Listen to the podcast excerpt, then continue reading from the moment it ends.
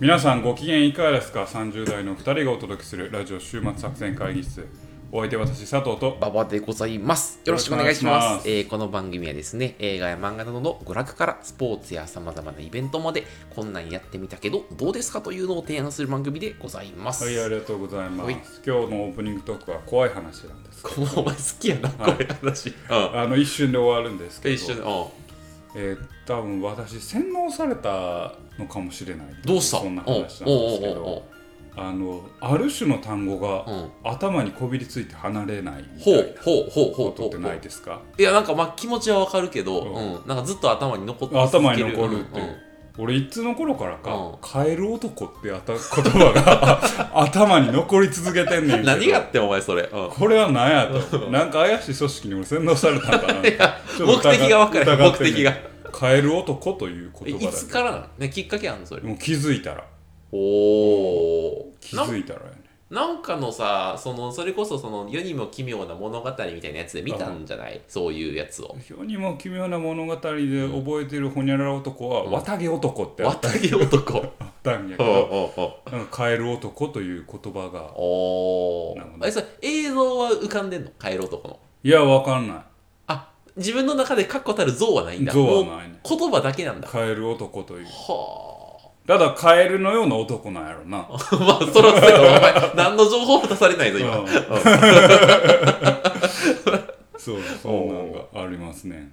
なんかあの、クロノトリガーのさ、あのあーカエルのやつ、えーカエルな。あああるあんな感じのあビあんな感じあんな感じ。ジュアルのイメージだった。うんまあ剣は持ってへんけどああああ。もっとなんかスーツ着てるかもしれない。カエル男という。え何の時にそれは思い出すのそれ？いやなんかん。ふとふと思い出す。した時に。交差点で待ってる時。こんなところにいるはずもないのに。正義の。うん。路地裏のい影つでも探してるわけやろ、お前。カエル男。探してるよ。どっかに君の姿を。こんなところにいるはずもないのに。そうそうか。カエル男そんなんない？え？なんかなんか頭にこびりつくってかいつかカエル男に出会えると俺は思ってんねんけど、うん。そんな言葉。あでも俺、それ、これ初めて言うけど、うん。あの、何気ない時に、野球したいって、独り言言う時がある。うん。ああ、野球したい。ああー振動みたいなノリでああ、そう、野球したいなとか。本当にしたいわけじゃないやろそうやねん。なんか野球したいって出てくる、もう口癖になってるんやそう。うん、なんかちょあちょっと体だるいなみたいなだるみたいなあそうそうそう口癖で野球したいなな。そう、なんなんやろな、この野球したいって。まあまあまだ健全やん 特にしたいしたいわけじゃないけそうどそうそうそう。うんしたくてしたくてたまらんわけじゃないんだけど、なんかたたまに出る、それが。あそうなんや、うん。それぐらいかな、そういうの。ああじゃあまあちょっとね、うん。じゃあまだお薬いらない。カエル男？なんかほミステリーなりそうじゃない？ミステリー？ミステリーというかちょっととまあそれこそ世にも奇妙な物語じゃないけど頭の中に「カエル男」っていう言葉がこうバーって出てきてそいつの日常の中にうんあの実際にそのカエル男みたいなうん映像がこう出てくる。でも他の人には当然見えないからうん見えないというか気づかないから「えー何それ?」みたいな感じになってうんうんうん違和感日常の中に違和感が出てくるうんうんうんで実際にカエル男は存在するのかどうかはいはいはいはいはい。ああ。でそれなんかあれじゃない？その陰謀論みたいな話になるけどさなんかその外部の人がさその電磁波をお前電磁波の話好きやな。いやなんかなんかその単語が浮かんでくるようになってるみたいなそういう。ちゃうな。俺はそれは違う。そういう奇妙さいやいやないんだ、うん。俺なんか、あんまりこう外部からうんぬんよりもこう内部に迫っていく話の方が好きや。なるほどね、うん。そのその外、うん。カエル男というのは多分主人公の何かしらのトラウマか何かに起因して脳が見せてる幻で。なんかじゃあ何やろな、お前の中のトラウマはトラウマは分からん。んカエル男はな。カエルむしろ好きな方やけあど、あ、ああなんかあるんやろな、うんまあそんなな、まあ、皆さんもそういはい。う謎の謎のなんかぼーっとするときになんか出てくる単語とはみたいな、ねそっから自分のルーツを。う ん探ってみればはい。よろしいんじゃないでしょうか、今日はそんな話でございました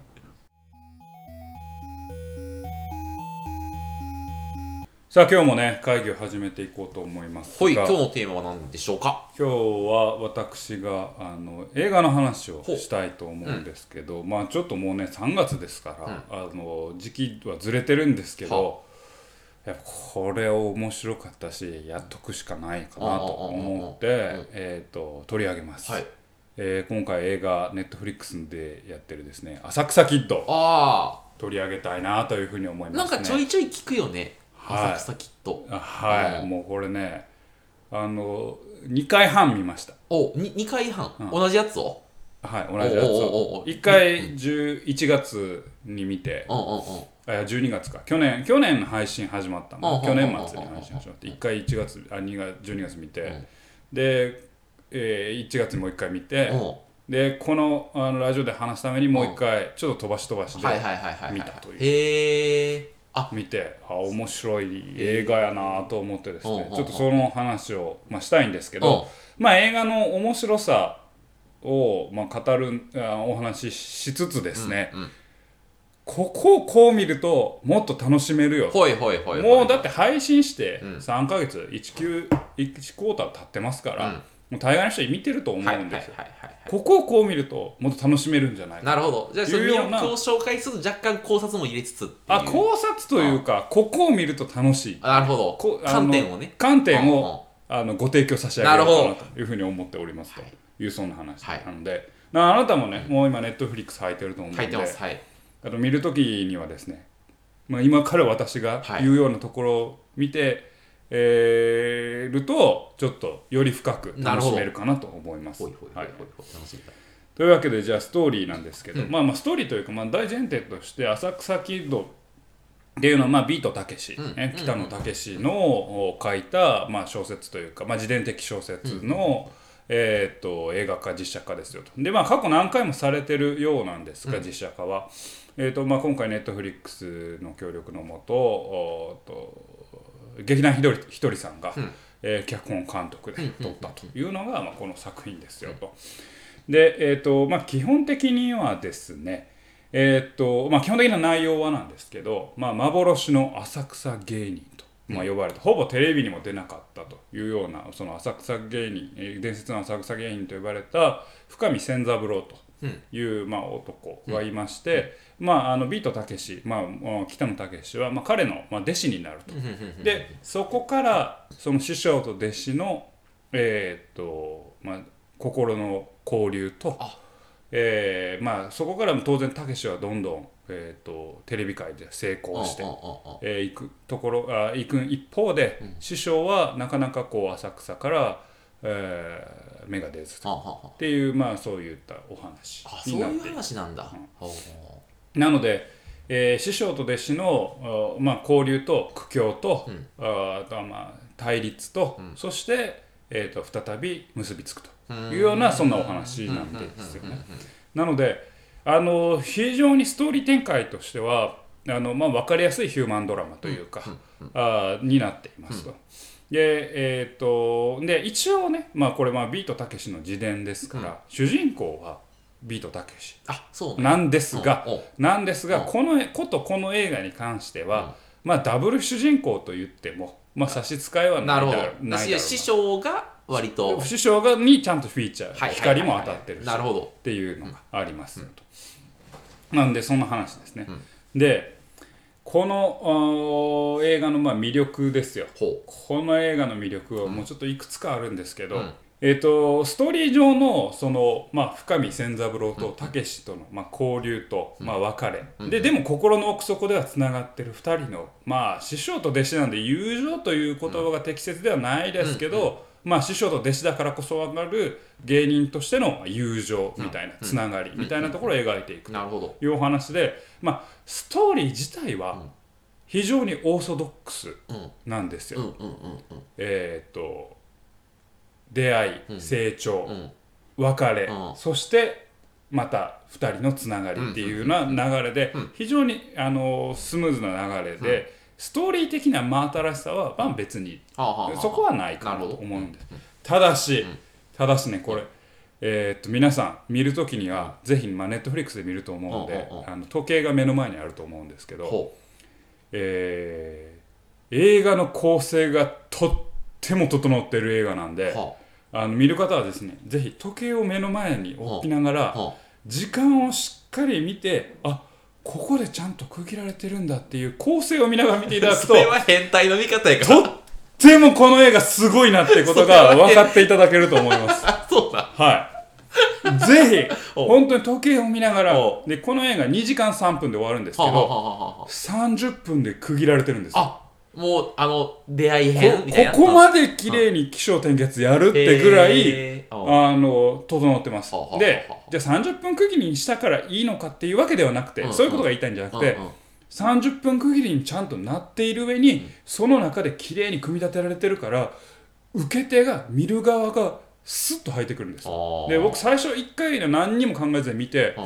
あなんか綺麗な映画だなと思って。なんか大きい破綻もないし、うんえー深見千三郎とたけしのその心の交流がなんかきっちりきっちり描かれてるから、うんなんかなんか綺麗な映画だなと思ってでスッと入ってくるなと思ってうんなんでだろうっていうところでもう時間も区切りながらもう目も一つ一つ取りながら 2回目を見たんですよ。あそれ2回見たのね。そはいはいはい。2回半みたいな。ああああああ。で 2回目もそれで見て、うん。あなるほどこういう映画だったんだっていうのを見た時にあこれだからこんだけスッと入ってくる映画だはいうことがあの分かってくるようなるほど。なあのそんな映画なんですよ。であの、まあ、ちょっと構成の話はもう一回後で最後帰ってきますけどあの構成がすごい綺麗な映画ですよっていうところがあありますと。でもう一つあのこれ大事なポイントなんですけど音楽の使い方がもう多分これめっちゃうまいんじゃないかえで僕は音楽のプロでも何でもないんで、うんうんうんあんまあれなんですけど、あのやっぱ2時間30分、うん。あ2時間ある映画で、えーっとまあ、人の成長端とか、そういうとこを描いていくから多少だれるかなっていうタイミングがあるわけですよ。やっぱりずっとさまあこれ漫画で例えるならば、えージャンプ漫画で、修行のシーンはできるだけあっさりみたいな鉄則があるじゃないですか。成長を書きたいけどどうしてもそこで読者が離れてしまうから気持ちが動かんからみたいな。でまさに映画でもまあそういうところはあっうんてたけしが成長していく様っていうところのこの成長の過程をあんまりこうびっちり描くとそこではストーリー動かんから、ちょっとだれてしまう。まそこでここキングクイーンっていう音楽をめちゃくちゃ使うんですけどこれ大間隆さんっていう方はがあの音楽のあの音楽にこう携わってるんですけどそのキングクイーンをかかけながらたけしの成長をカットバックでパッパッパッパッパッと入れていくことでお話上のえーっとはあのストーリーを進めながらも成長みたいなところはストーリー進めながらも音楽とでたけしは最初ずっとタップダンスをするんだけどはいはいはいはい。タップダンスで見た目はすごく楽しげなんですよ。で音楽が結構アゲアゲな音楽やからジャズのスイングのなんかすげえアゲアゲな音楽やから結構ワクワクしながらもで踊ってて、えっと絵絵的にも楽しいながらもたけしが成長していくよっていう様がこう描かれていくので音楽の差し込み方がめちゃくちゃうまいんですよね。でこれうん本当に終始うまいなと思うのは、キングクイーンをいけるぞ登っていくぞ上がるぞっていうシーンでバッチリ使うんですよ。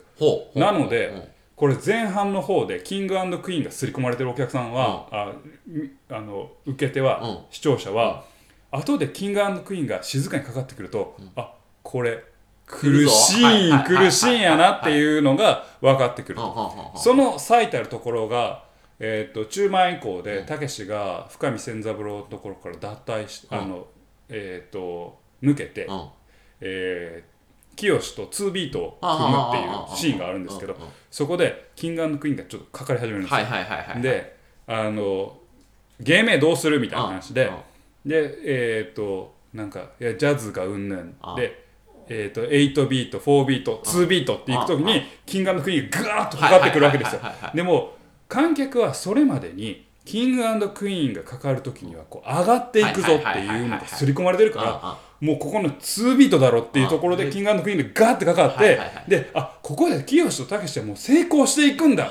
登っていくんだ彼らはっていうのにもうピタッと沿うわけ。はいはいはいはい。この音楽の使い方抜群にうまいなと思って。シナリオ展開と紐付ける紐付けられてる。だからこの劇団ひとりさんのスキルあこれはやべえぞと思ってあまずそこ音楽の使い方ととシナリオの載せ方っていうのを見るだけでもこれあこんなにきっちり絵が作られてるんだなっていうのがなんか分かっていただけるような作品なのかなとど。いうふうに思いますね。でえっ、と他の魅力で多分これあなたの好きそうな魅力ないんですけどはい。あの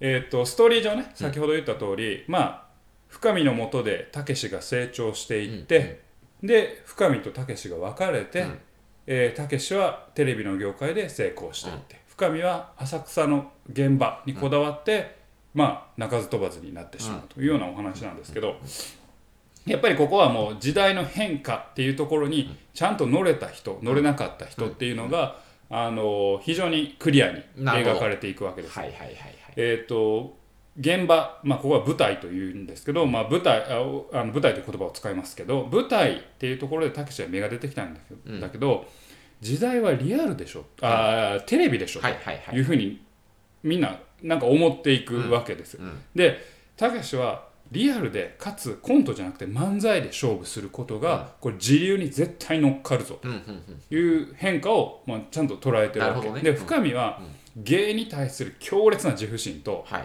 芸っていうのはあのあのこうあるべきこうあるべき。であえー人っていうのは笑わこれも作中でも何回も出てくるセリフだけど笑われるんじゃなくて笑わせるんだっていう強烈な自負心を持ってるわけですよ。あ。でなので舞台がいいわけ、うん。舞台のあの空気感の中でうん。お客さんとのあの流れ空気を読みながら自分の芸をこう見せていくってはいう強烈な自負心があんねんけどそこにある種縛られてる人間でもあるわけ、うんうんうんでも今のマス高度経済成長とかの後の向こうのマス層っていうのは、うん。テレビだよと、テレビでの漫才だろう一方通行でいいと。そうそうそうそう。通行一そう一方通行でいいっていうような時代になりつつあうん。るそこに乗っかっていかなきゃねっていうそこの変化にしっかり乗っていって自分を花開かせてるっていうこと人とある種、えー強い自負心のもと視野が狭くなってしまっている人間。そこの対比があって、そこが面白いなと思うのでそれって今に置き換えると今度はテレビからネットへの時代になってるじゃないですか。うん。でテレビの中ではまだ一方通行の芸だったのが、うん。まあ、ある種ちょっと舞台ともああロそうね。またフィードバックしてるというか戻ってきてる。双方向になっていると。うんうん。でただ芸の質っていうのはもう少しカジュアルで良くなっているような時代になって作られたものっていうよりはよりなんか生身のもの生身のもだし生っぽいものって思ってる、でここのまた揺り戻しが今来ている時にじゃあ今度テレビ芸人はどうするんだろうっていう,、この現代へのフィードバなるほどね。ックにもなるのかなと思って多分うんそういう視点で見るとたけしと深見の関係っていうのは、うん。今度たけしとたけしを目指した人たちとの関係、新たな世代との関係、要はテレビでさ言えば御三家って言ったらたけしタモリえーさんまうんうんうん。彼らはテレビで活躍してきた人じゃない。うん。で YouTube にはもう全然出ないじゃないですか、うん YouTube とかネットに、ねでも新しい時代はそっちじゃない。うん。まましてや今 VR とかはいはい。AR が出てきている、そんな時代のエンタメの中で、次の時代が見えてるところである種深みをたけしは今深みになってしまっているはいはいはいはい可能性すらあるわけじゃないですか。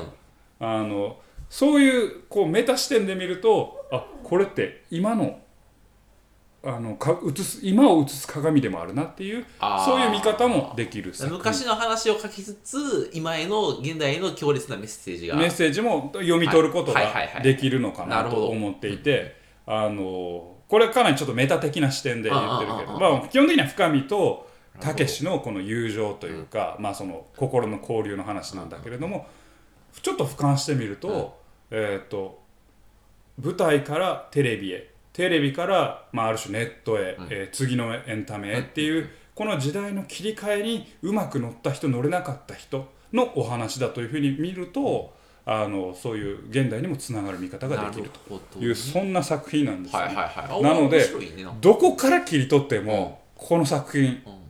面白いんです。まずヒューマンドラマとしてめちゃくちゃよくできてるっていうのとでよくできてるその構成。はいはいはいはいそして、まあ、音楽の使い方っていうこの作り方の妙、はいはいはいそして現代につながる、うん。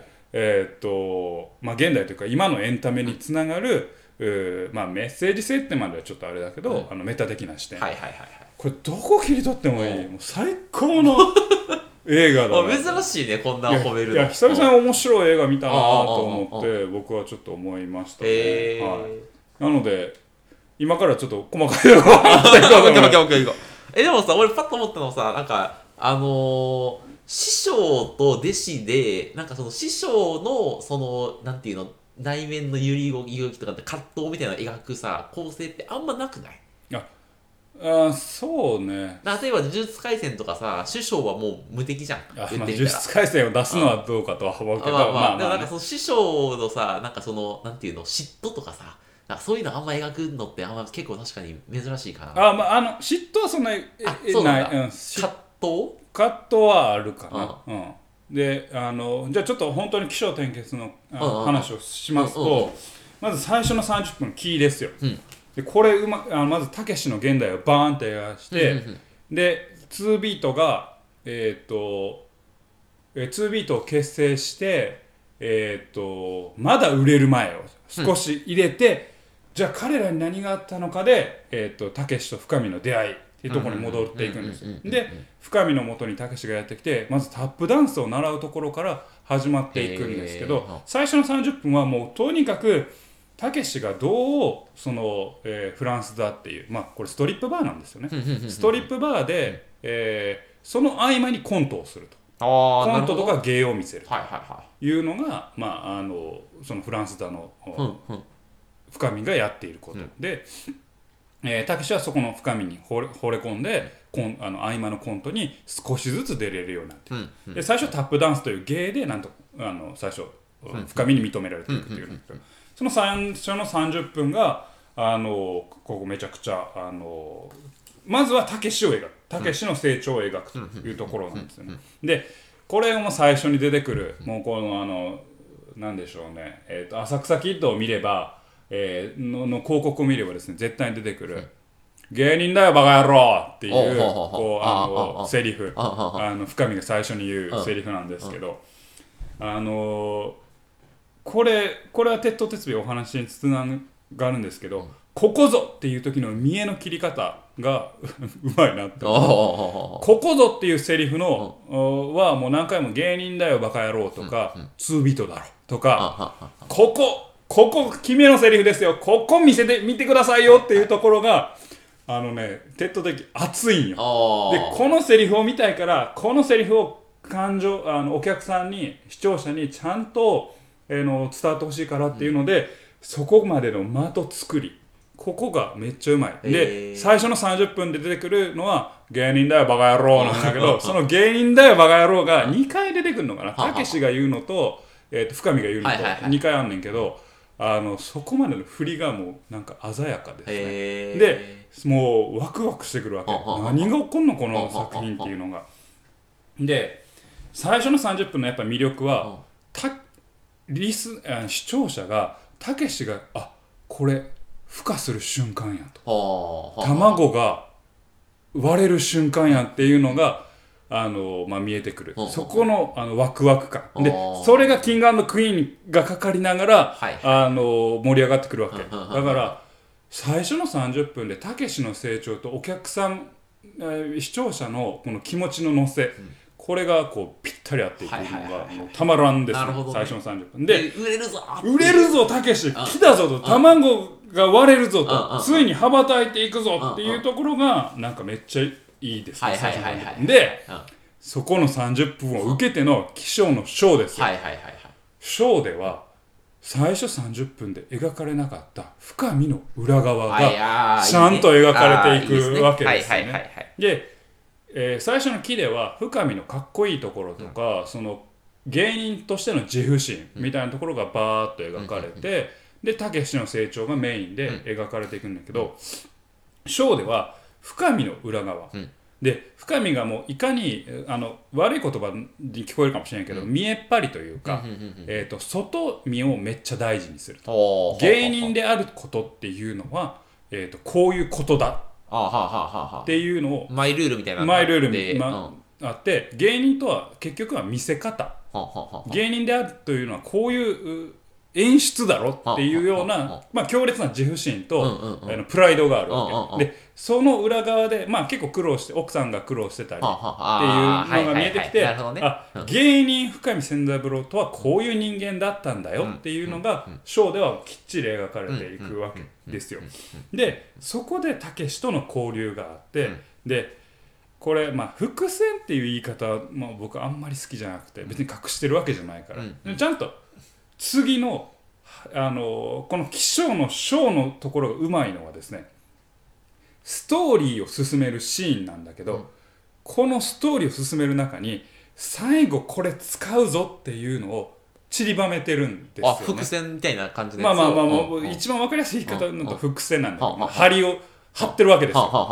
あのあるシーンでこれもまあ広告にも出てくるから出てくるん。ですけど、あの飲み屋さん。に行ってたけしが。うん。あたけしと深見がね、うん。えーでえっ、とお勘定で帰る時に、えー、と深見にたけしが靴を出すんですよ。ほうほう。自分の靴を。うんうんうん。で深見がたけしを怒るわけ。うん。靴出すんじゃねえぞと。ほそこにあるハイヒールを出せと。隣のお客さうんうんの。うん。このハイヒールを出して、俺が履いて、いやなんか背が高くなったわねってボケると。で普段からボケるんだと。うんうんうんうんうんっていうまあふあのストーリー上は、まあのあんまりストーリーの進めにはあんま関係ない、あのえっ、と伏線が張ってるわけ、うんでこれ最後に一番効いてくるわけでこれの回収が最後にあるんだ,、けど。でそのシーンで本当描くべきことは、初めてカメラが深見の左腕をアップアップにするわけです。で深見は戦争で左で失っ左腕の指先を失ってるんです。でストーリー上は深見とえー、とたけしの交流と、うん。かつ次のシーンにつながる深見の左腕の話なんですよ。で深見の左腕が、えー怪我してないですよっていうところが次のシーンのブリッジになっていくんだけど、このショーのところでは、その深見の腕も映しつつヒールの話も入れつつではあはあはあ。2つの効果ほを入れてるわけうですよ。なるほど。うん。でショーのパートではこの2つの効果を入れてるシーンがめちゃくちゃ多いんですよ。ああ、でも、チラチラチラチラ見れてんのね。チラチラチラ。ねストーリー上はこれだよね。あ。このシーンの本来の役割はこのあーストーリーのここをす進めていくべきだ。はいはいはいはい。でも次の展開に向けてこれを今裏では流してます。はいはいはいはいはい。っていうのをちゃんと見せてるなるほど。ここのストーリーの流し方と振りのあの起こし方あうまいです。だからショーはそこを見てほしいですね。はあはあはあ深見の、えー、と心の裏側みたいうんな深見の姿とそのストーリー展開の進め方と振りの張り方。このショーはここがめちゃくちゃうむうまいです。一つのシーンに二つの振り。これがですねとてもうまいですよね。なるほど。あのでその後にですねその指がない、うん。指がなくて普段からボケろって言われたからうんたけしうん。はかなりブラックなボケをするんですよ。その後で。ほう、ブラックブラックユーモアな。ん指食べちゃったんですか？っていうボケをするんですよ。その後。ああ、なるほどね。うん。深いこのこのこのボケってめっちゃうまくて、うん。要は前のシーンでの深見の普段からボケろと、深見が失った、う腕を失ったって深見を掘り下げるうん。効果、うん。そしてここのブラックユーモアが後々のたけしの芸風と最後のまあ落ち落ちとまでは言わないけど最後のシーンでの振りにも効いてくるわけ、へえ。あこのショーは間違いなく脚本のうまさが出てて、はあはあこそれぞれのシーンに2つの効果をもたらせてる。うん。うん。うん。うん。うん。それを見るとこれ抜群にうまい作。品だなあっていうふうにいろんな計算があるので。ここの計算がうまいというふうに思いますねなるほど。でまあショーがあって、でまあえ気象転結の点ですよ、うんで兄弟子である清がやってきて、えー深見がフランス座出ていくとうん。いうことに、まあ、なっていくんですけどはまあ天のところはね、あのーお話これはまあちゃんとお話を見ていただくといいかなというふうに思うんですが、あの深見とえーたけしだけではなくて、あのー女の子千春っていう女の子、ほまあ、あのストリップやってる女の子が自分これはもう、やっぱたけしの対比として描かれていくわけですよ。千春もストリップはやってるけどもともとは歌がやりたいと、ああなるほど、うん。うん。歌を歌いたい、うん。で、えー、となんとなく千春の成功もあ成功というか成功への道も少し描かれるかなってところで、うん。千春は夢破れるわけです。でもたけしは伸びていくと。あーこの若い世代でも失敗するやつを成功する成功するやつっていうのがあってですね、はいはいちゃんとここがうまいなっていうのと、まあこれね千春これねあの深見とたけしのあのお話にはちょっと脱線するんで、あれなんですけど千春があの最後の方にねこれ結構キーワードである、あのクジラを食べるんだっていうのが最初の方に出てくるんです。よ、でクジラは音読みするとゲイなんですよと。だからゲイを食べてゲイの肥やしにするんだよっていうこのキーワードがあるんですよ。でたけしが成功してから千春の子供にえー、とクジラってサインを書くんですよ。ほう。ほクジラってサイン。でお母さんこれなんて読むの？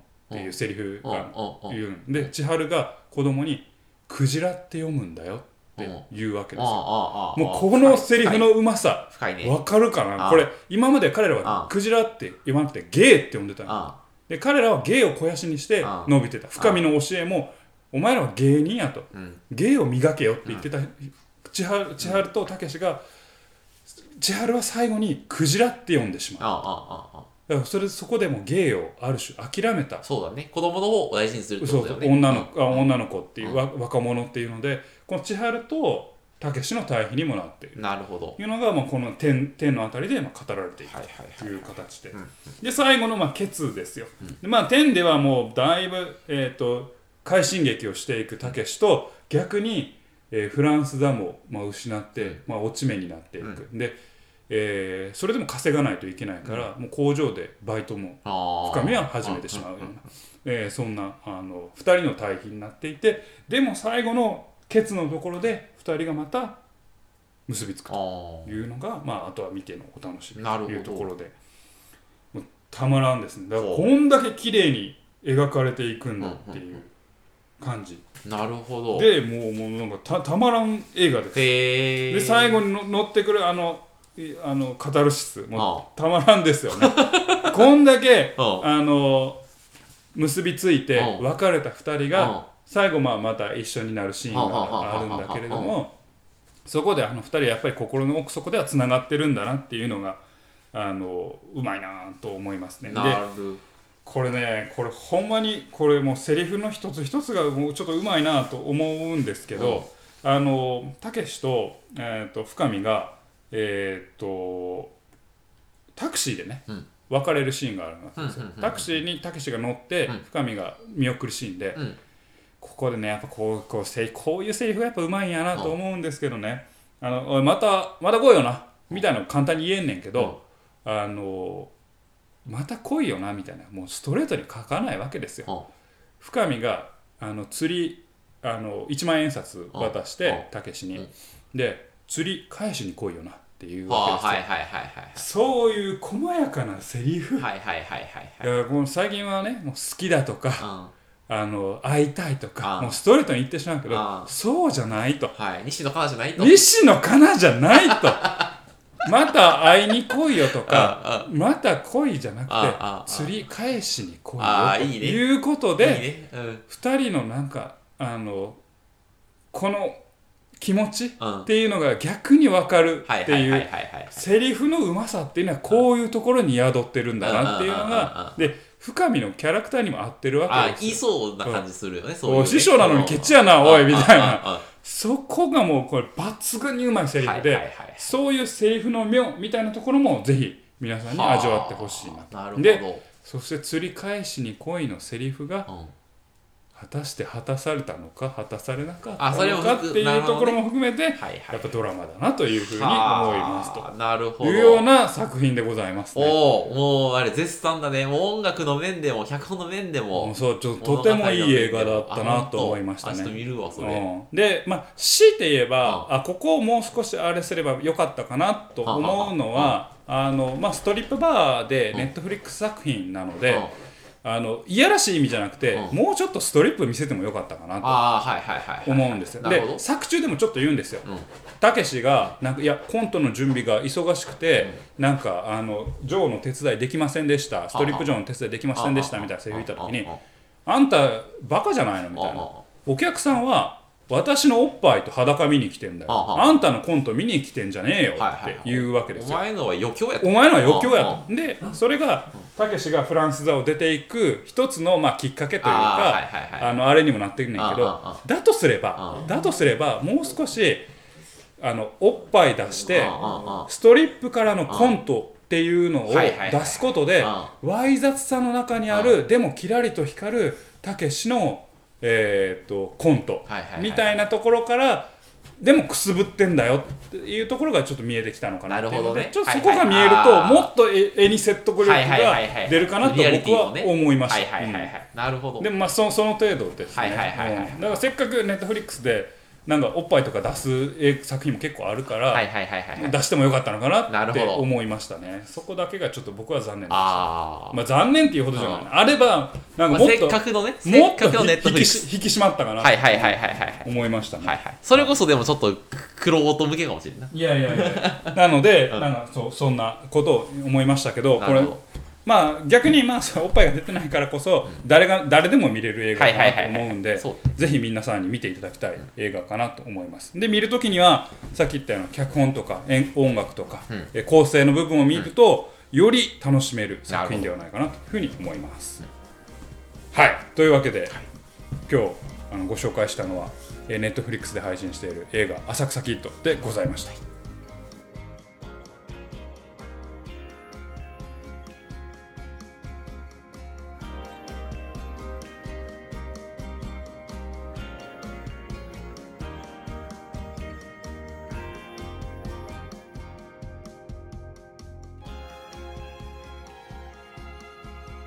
週末作戦会議室でお便りをお待ちしております。お便りはポッドキャストのメモ欄に記載されたリンクよりアクセスいただき週末作戦会議室ホームページメールフォームよりお願いします。またツイッターもやっています。週末作戦会議室でぜひ検索ください。お便りはツイッターにいただいても結構でございます。はいありがとうございます、あのそうですね、まあ、今日は浅草キッドうん。お話ししましたけど、あの音に関してはですね、うん。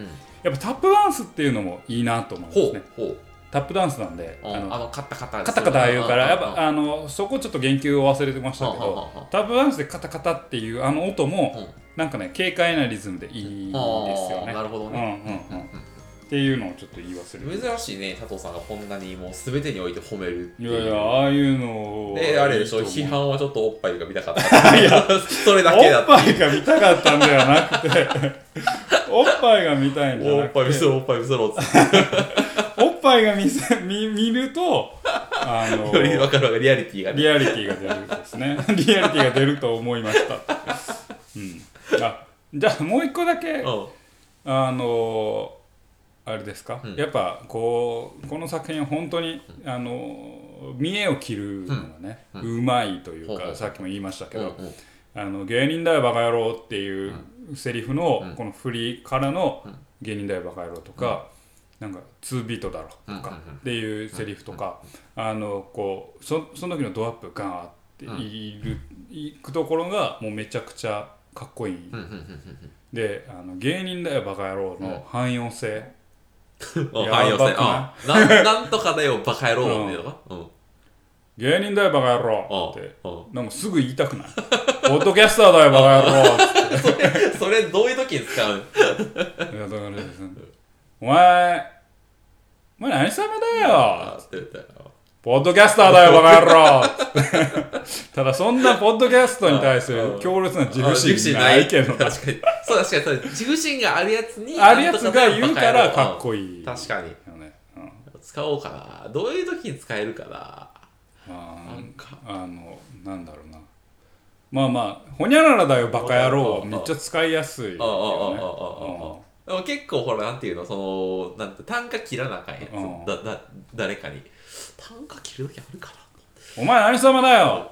コンサルだよバカ野郎。な いやなんかあのいいじめられそうや。ね はあコンサルっつって。あコンサルってあれやろみたいな。なんかそういう自負心のある言葉じゃないだからな。なんかあるその自分で言うとしたら。いやいやいやいやいやいやないね。言い出しといたら。あれだけど自信のあるやつにねそうそうそうそう、まあ、それ言えるのはちょっといいよね。そうね。そうね。結局強いプライある種の誇りみたいな、うんうんうんうん。まあ、プライドっていうとなんかいつもね世間的にはネガティブに捉えますけど、そういう誇りがあるからこそはいはいはいなんとかだよって言えるってでもその師匠の芸人ではバカ野郎の芸人とそのビートさんビートたけしさんの芸人の定義がちょっと違うんだよねきっとね。その中ではね。あまあ大きく見るとそうかもしれないね。うん定義が変わってでもまあああちゃんと深みを受け継いでるっていうところはあると思います一部小一はいうんそうそうるんだ受け継いでると思いはいはいはい。ますよね、うんうんまあなんなんとかだよバカ野郎は。何でも使えると思う。バカ野郎がめっちゃ言いたくなるよね、あ そうだ。うん。そんな映画ない。このフォント何？メイリオだよバカ野郎！っつって、職場への評判がお落ちる。うん、明朝だよバカ野郎！っつって。なんでバカって言われたからねなんてバカって言われた、うん。なるほどね。まあ、じゃあ、そう、私生活のセリフにまで影響を与えるような、はいうん。はいはい。そうそうそう。強烈魅力があるというか。うん。そうね、うん久々にいいセリフだ 釣り返しに来いや。あ、釣り返す釣り返しに来いはいよ。そういうね、ちょっと不器用なね、感じがね。はい。というねまあまあまあぜひ見見たら皆さんも言いたあくなる。あ、そうなはずなので、ねはいはいぜひ見てくだい。さいということでございましたと。というわけでお送りしてまいりましたラジオ週末作戦会議本日はこれにてお開きお相手は私佐藤と。ババでございました。また聞いてください。さようなら